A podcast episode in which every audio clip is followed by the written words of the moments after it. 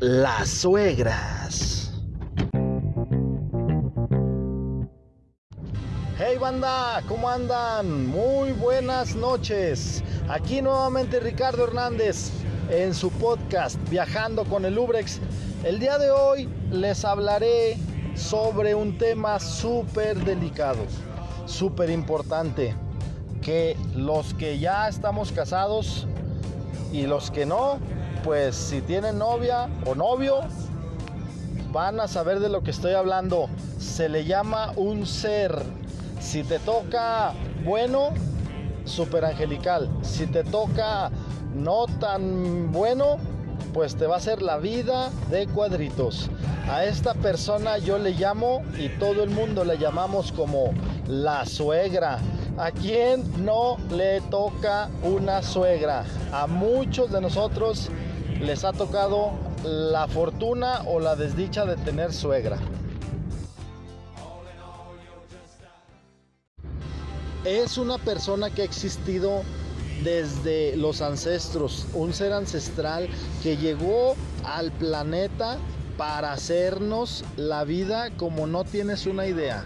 Hay de todas las tonalidades, hay de todos los colores, de todos los sabores. La suegra, claro que sí. Vamos a hablar en este capítulo, en este episodio, sobre este ser tan divino que vino a nosotros para enseñarnos la paciencia. Yo tengo una suegra muy, muy, muy especial. Ella eh, vive aquí en Jerez, gracias a Dios todavía vive, pero pues realmente eh, es una persona un poco difícil, ya que pues tiene sus ideas como toda persona, claro que sí. Entonces yo me la he llevado bien con ella porque hemos tenido una relación como muy de, no de amigos, pero como que nos echamos carrilla de repente. Y de repente ahí ella me dice cosas y luego yo le digo cosas a ella, pero todo sano y hasta donde aguantamos. Ya después de ahí ya, el respeto siempre está, claro, este, nunca le he faltado el respeto ni ella a mí, ni mucho menos. Siempre me pide raites a las 3, 4 de la mañana, claro está. Pero bueno, eh, yo se los hago con todo gusto porque pues si no soy yo, pues quién, ¿verdad?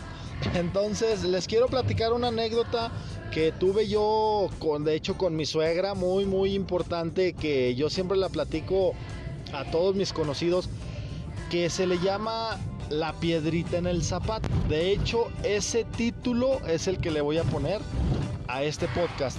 La piedrita en el zapato. Porque fuimos un día a una farmacia, eh, me dijo, oiga, eh, yerno, acompáñeme por favor a sacar un dinero que me mandaron de Estados Unidos, una remesa que me llega cada mes. Entonces digo, no, claro que sí, suegrita, vamos, como no, con mucho gusto yo la llevo. Llegamos a la farmacia y tú me ves ahí en la fila, pues esperándola que sea su turno. Estaba una niña enfrente de nosotros y se nos queda mirando y me pregunta, oiga joven, la señora que está al lado suyo, ¿qué es suya? ¿O qué es de usted? Yo le pregunté, oh, ella, mi, esta señora que está aquí, sí. Ah, mira, ella es mi suegra. Y la niña muy pensativa y como que con cara de what ¿Qué significa eso? Me dice, oiga, pues no, no sé qué es una suegra. Le dije, ah, mira, una suegra eh, y me quedé pensando, dije, ¿cómo le haré ver a esta niña que es una suegra? En eso se me vino en la mente cuando vas a jugar como a la tierra o cosas así, le dije, mira, vas tú, estás en tu patio o estás en, en, donde hay piedras, tierra, ¿verdad? Estás jugando y se te mete una piedra en el zapato. Entonces tú vas caminando y te cala y te cala y te cala. O sea, ay, pues ¿qué traigo? Y en eso traes, ves que en tu zapato lo que te está calando es una piedrita. Entonces una suegra es lo mismo. Una suegra es una piedrita en el zapato.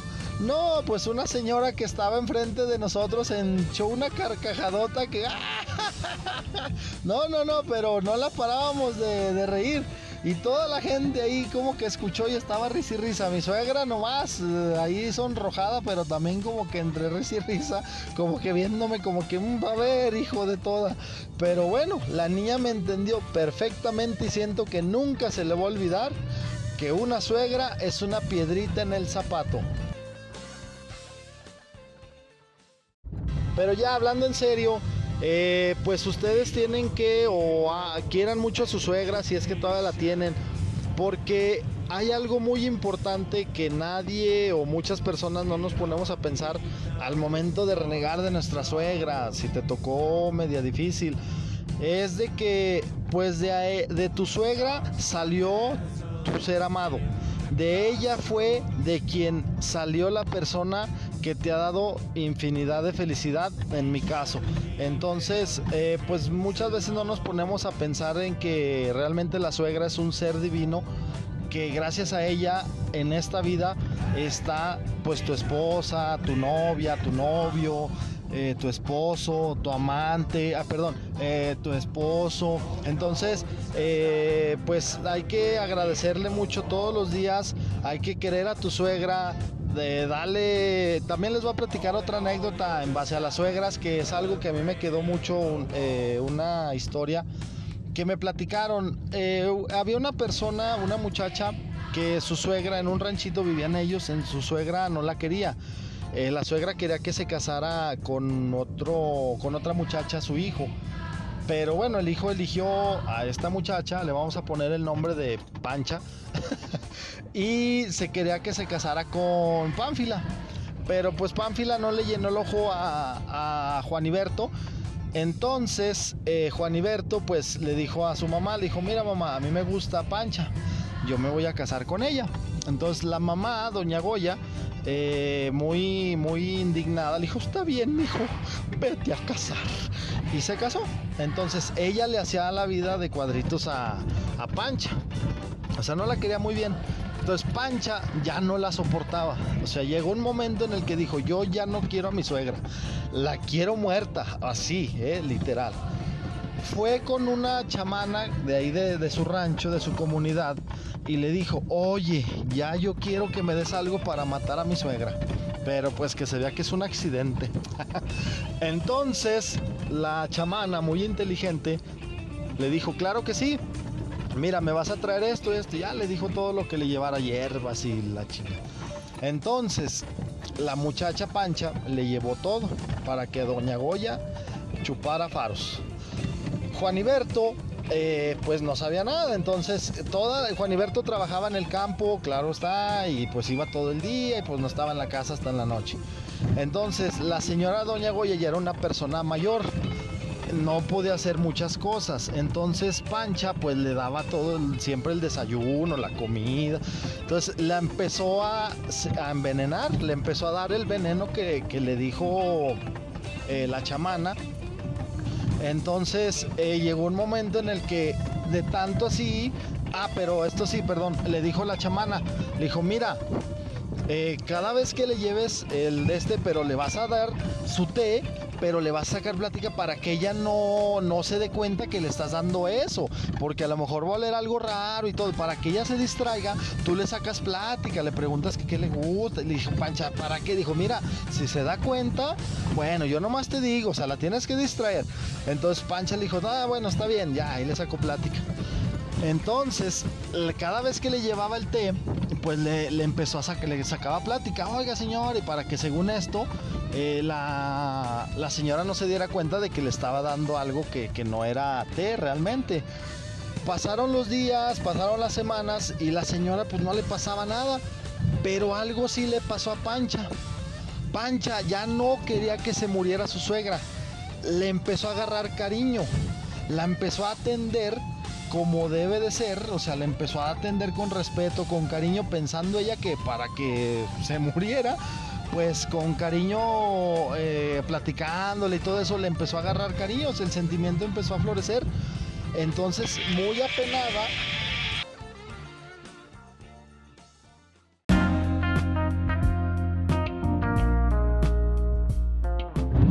Pancha, muy apenada, ya muy preocupada, porque realmente le estaba ya dando pues el veneno, fue con la chamana nuevamente y le dice, oye, eh, vengo pues con un problema.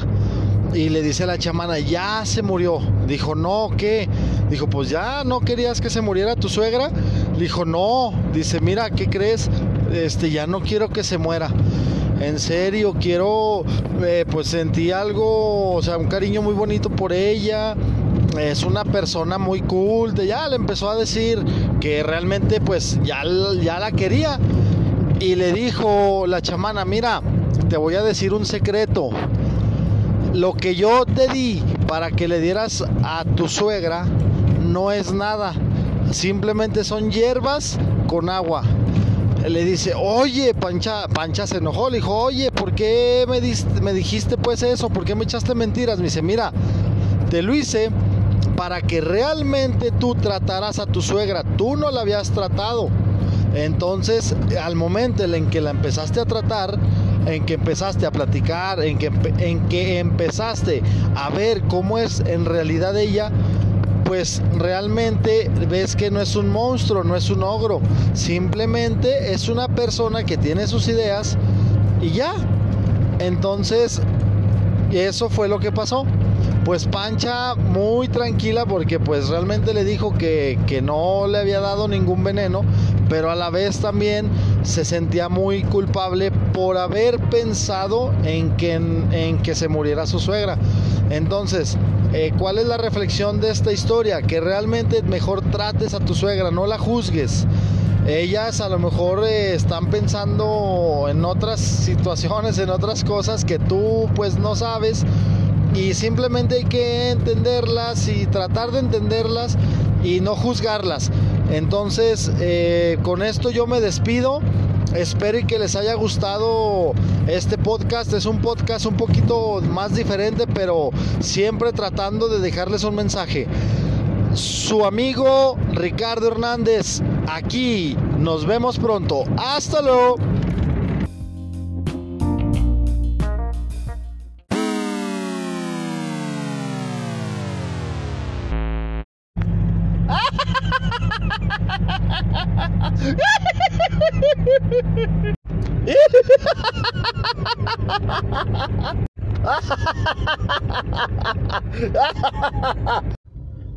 Capítulo 6, temporada 1, SRFC, sin rumbo fucking crew. ¿Cómo se encuentran? Muy buenas tardes, buenos días, buenas noches. A la hora que tú me estés escuchando, te agradece Ricardo El Chapo Hernández en un nuevo capítulo de tu podcast Viajando con el Ubrex. En este capítulo hablaremos sobre algo que en lo personal es una parte fundamental de mi vida hablaremos sobre mis amigos, sobre la parte en donde yo crecí, en donde yo me desarrollé como persona después de la adolescencia y que realmente ha sido una pieza fundamental para todo lo que yo he hecho a partir de eso. A la edad de 13 años eh, yo entré a estudiar a la secundaria, entré en una secundaria que era para sacerdotes anteriormente. Cuando yo entré ya solamente era para estudiantes, pero pues se le quedó el nombre de seminario. Eh, era el Instituto Miguel Agustín Pro. Yo empecé a estudiar ahí lo que fue el primero de secundaria. Por cuestiones personales y familiares me cambié a lo que fue la técnica número uno y pues me tocó en el turno vespertino. Después de eso, yo, bueno, que fue en segundo año, de secundaria fue donde yo eh, concluí también lo que fue mi, preparación secundaria. Yo siempre me he caracterizado por ser y tratar de ser eh, lo más diferente, sobresalir, eh, que no, no seguir pues a, a, toda la gente como un borreguito y pues no fue este la diferencia en la secundaria.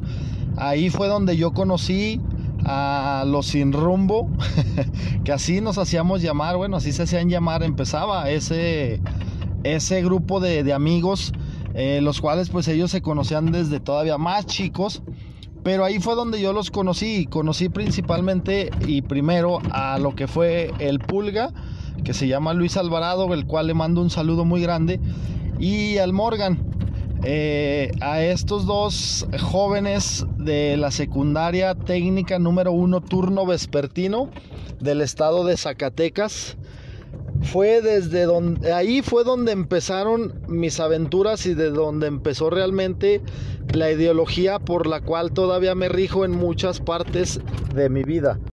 Pues bueno, me empecé a juntar con ellos y después me invitaron a conocer a, los otros integrantes de este crew, que así le llamaban antes, estaba muy de moda eh, los crews. Un crew es como un conjunto de, de amigos, un conjunto de, pues sí, de, familia, o sea, un crew es un tipo familia en el cual se respaldan en todos los ámbitos, eh, de todo a todo, y pues se hacen tipo hermanos, aunque no sean de sangre, pero pues en todos los ámbitos son uña y mugre.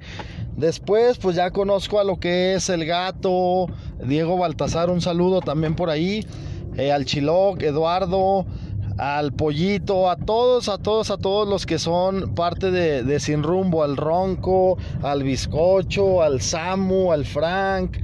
No, no, pues bueno, eh, ahí al George, a todos los que, que estaban ahora sí que en el crew, los empiezo a conocer y empiezo a tener una simpatía por ellos y ellos hacia conmigo. Eh, pues bueno, ellos eh, vivían en una colonia un poquito peligrosa en ese entonces que se llama Gavilanes, allí en Guadalupe. Y pues yo no vivía muy lejos de ahí, hacía caminando unos 10 minutos. Entonces yo por las tardes, bueno, cuando estaba en la, en la secundaria, pues por las mañanas a veces me iba a, juntar con ellos. Pero ya cuando salgo yo de la secundaria y que em, empiezo la preparatoria, pues ahí entraron eh, también otros, otros compañeros. Eh, amigos del crew. Eh, y también este había una persona muy especial que se hizo de mis mejores amigos también como ellos pero que por ahora sí que destino de la vida falleció en un accidente un poquito escandaloso que era el moro eh, el cual sí pues para mí fue un golpe muy muy grande porque pues sí lo consideraba un muy muy buen amigo mío pero bueno, ahorita no quiero entristecernos, ahorita es plática, ahora sí que alegre y pues más que nada feliz de, todo lo que yo pasé y viví con, mi crew.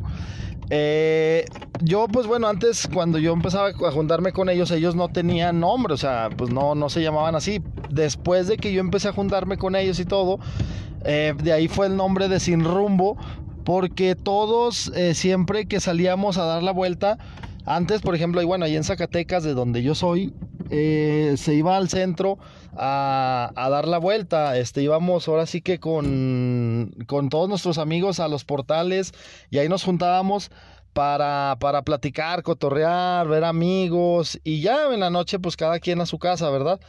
Entonces, eh, ahí había veces que ellos decían, ¿a dónde vamos? A donde se nos pegue la gana. Y nos íbamos. Una vez llegamos a Aguascalientes de regreso. O sea, era un sin rumbo de ir. Por eso el nombre ahí de Sin Rumbo Fucking Crew. ¿Por qué? Porque éramos una crew, éramos un grupo de amigos que la verdad eh, aventureros, o sea, nos íbamos a donde el destino nos llevara y pues eso para mí era algo muy padre, muy chido porque en mi casa pues eran un poco conservadores y pues a mí no me dejaban hacer muchas cosas, entonces como que con ellos yo desperté esa rebeldía, ese eh, ansia de vivir, de salir a ver el mundo y por eso como que siento que ahí fue una parte fundamental para el desarrollo de mi persona ahí se me quitaron miedo de muchas eh, cosas, de muchas situaciones. Ahí conocí una ideología que en ese tiempo estaba muy de moda, que era el straight. El straight era como una ideología de no, nada de drogas, eh, de nada de alimentos eh, de origen animal, ya que pues estaban en contra de la matanza de animales, de experimentación con animales, de todo ese tipo de situaciones pero a mí en lo particular pues me gustó mucho lo del novicios, no promiscuidad. Eh, la promiscuidad, para quien no lo sepa, pues es eh, tener varias parejas sexuales o andar ahora sí que como calzón de, de prosti de aquí para allá, eh, pero sin ningún tipo de, de sentimiento ni nada, o sea, simplemente por el deseo de, hacer ese tipo de, de actos. Entonces la promiscuidad es eso. Y la ideología decía que no, que tenías que hacer relaciones o tener relaciones con amor y con sentimiento y con algún propósito. Entonces como que todo eso a mí me llamó la atención. Y por eso empecé a como a juntarme todavía más con ellos. Llegó un momento en el cual ellos ya tenían una banda ellos de, de death metal. Eh, pero como que había integrantes creo que que se salieron y les faltaba un vocalista. Eh, por ahí me dijeron, ¿qué, mi chapu, no te animas? Le digo, pero ¿cómo? Ya empecé, pues ya, yo ya había escuchado esa música, de hecho es la música que me gusta mucho hasta la fecha. Y eh, le dije, no, sí, pues yo no sabía que podía hacer ese tipo de, de voz. Y pues sí, son gritos guturales, este, los cuales pues la música es muy pesada, con, con gritos guturales. Y pues me, me hacen el vocalista de la banda y la banda se llamaba Cuando los sueños acaban. Yo siento que todo eso que, que vivimos nos ayudó porque ahorita pues la mayoría o si no es que todos tienen negocios propios. Eh, realmente yo estoy muy orgulloso de ellos y de mí, de, de a donde ahorita hemos llegado y todo lo que primeramente Dios y el universo nos, nos, esté, nos tenga preparado pero, por ejemplo, unos tienen restaurantes eh, o son peleadores de MMA ya semiprofesional, unos ya hasta profesionales. Eh, otros, por ejemplo, pues trabajan ya con industrias, con empresas, con, tienen constructoras. O sea, realmente han tenido un éxito en la vida y lo siguen teniendo. Y la verdad la gente nos decía que pues como nos veían y como éramos, la verdad pensaban que no íbamos a llegar lejos y gracias a Dios, eh, gracias les digo a la vida, al universo, realmente vamos echándole ganas y vamos saliendo. Y pues yo estoy muy orgulloso de ellos. Eh, ellos fueron y han sido muy, muy importantes. Y este podcast, eh, bueno, este capítulo, yo lo quise hacer porque el 22 de octubre fue cuando se nombró, o nosotros lo nombramos como el Sin Rumbo Fucking Crew, el SRFC, el 22 de octubre es nuestro aniversario. Entonces yo quise hacer este capítulo un poquito antes de que fuera el aniversario de este año y para ojalá que lo escuchen ellos y que sepan que realmente eh, son mis amigos de, de siempre y que espero y que se encuentren muy bien y que les agradezco todo lo que me enseñaron con carrilla, con anécdotas, con todo eso. Estar en esa banda, la verdad para mí fue una de las experiencias más chidas que he vivido porque no solamente eh, hacíamos toquines allí en Zacatecas, también teníamos tocadas eh, o nos invitaban a Torreón, eh, Aguascalientes, Fresnillo, una vez creo que nos invitaron a Guadalajara, pero no, no recuerdo si pudimos ir. Pero la verdad era un ambiente, o sea, no, ni te imaginas, estaba lleno de personas y pues realmente todos así viéndote, o sea, yo que, bueno, personalmente pues yo soy una persona que le encanta la atención del público, le encanta la atención de la gente, pues no, estaba yo pues en mi puro mole. Entonces, eh, eso fue cuando yo tenía de los 16 a los 18 años, aproximadamente 19 años, fue cuando yo estuve eh, en esta banda de cuando los sueños acaban como vocal. Y pues no, o sea, vives eh, aventuras, la verdad, muy chidas. Una vez me, recuerdo muy bien que nos fuimos a tocar Aguascalientes, nos fuimos en el camión, llegamos, tocamos, todo bien chido, nos quedamos allá, fuimos a una fiesta eh, y bueno, porque hubo varias veces que fuimos a Aguascalientes, pero en esta ocasión, de regreso, pues nos íbamos a venir de ride, según nosotros. Pues llegamos a las 8 de la mañana ahí al entronque de, Aguascalientes hacia Zacatecas. Y no les miento, estuvimos aproximadamente unas 6 horas pidiendo ride. Y aquí la presión que yo sentía era porque yo no les había dicho a mis papás que yo iba a ir a Aguascalientes. Yo nada más les había dicho que iba a ir a un toquín ahí en Zacatecas y que pues en la mañana llegaba, que me iba a quedar en la casa de un amigo del Pulga. Y, mis papás, no, claro, como pues sabían que yo no tenía, gracias a Dios, y hasta la fecha, ningún vicio, pues me tenían mucha confianza. Eh, ¿Qué pasa? Que son seis horas pidiendo ride no pasa nada, no nos dan ride y yo estaba súper desesperado porque mi mamá ya me estaba marcando, mi papá también, que en dónde estaba, que por qué no había llegado, que si todo bien. Pues yo, pues como todo morro a esa edad, pues echando mentiras, que no, que estábamos, ¿sabe dónde? Ya, le, ya había nacido, porque mi amigo Pulga eh, tuvo a su hijo como a los 17 años. Entonces yo ya le había dicho que ya estábamos en el hospital, que ya estaban haciendo su hijo. O sea, no, no, no, una, un tal de mentiras que la verdad, ahorita que lo recuerdo, digo, no manches, ¿cómo pude haber tenido la, pues sí, las, los estos pantalones para haber dicho tantas mentiras tan grandes? El detalle fue ya que después sí nos dieron ride y nos venimos en una camioneta como de gas, pero no traía gas, traía como muebles. Y no, hombre, se le volaron los muebles. No, no, no, no. O sea, fue un rollo, la verdad, que fue una experiencia muy, pues muy estresante porque, pues a estos, eh, a mis amigos como que no, nunca los, o sea, sí los, sí les llamaban de, oye, ¿dónde andas? Sí, pero la verdad, pues como que ellos, este, en esa parte, eh, andaban muy libres y estaban hasta ellos bien relajados y bien tranquilos y uno bien estresado y bien preocupado y no, no, no, o sea, entonces esas aventuras para mí también fueron algo muy que marcaron mucho mi vida. Eh, pero realmente les agradezco mucho porque de ahí yo aprendí muchas cosas. Y pues simplemente nunca pierdan contacto con sus amigos. Amigos, pues solamente una vez y anécdotas y la vida solamente una tenemos. Gracias por escucharme en este nuevo capítulo y esperen, vienen más capítulos próximamente. Ricardo El Chapo Hernández en tu podcast Viajando con el Ubrex. Hasta luego.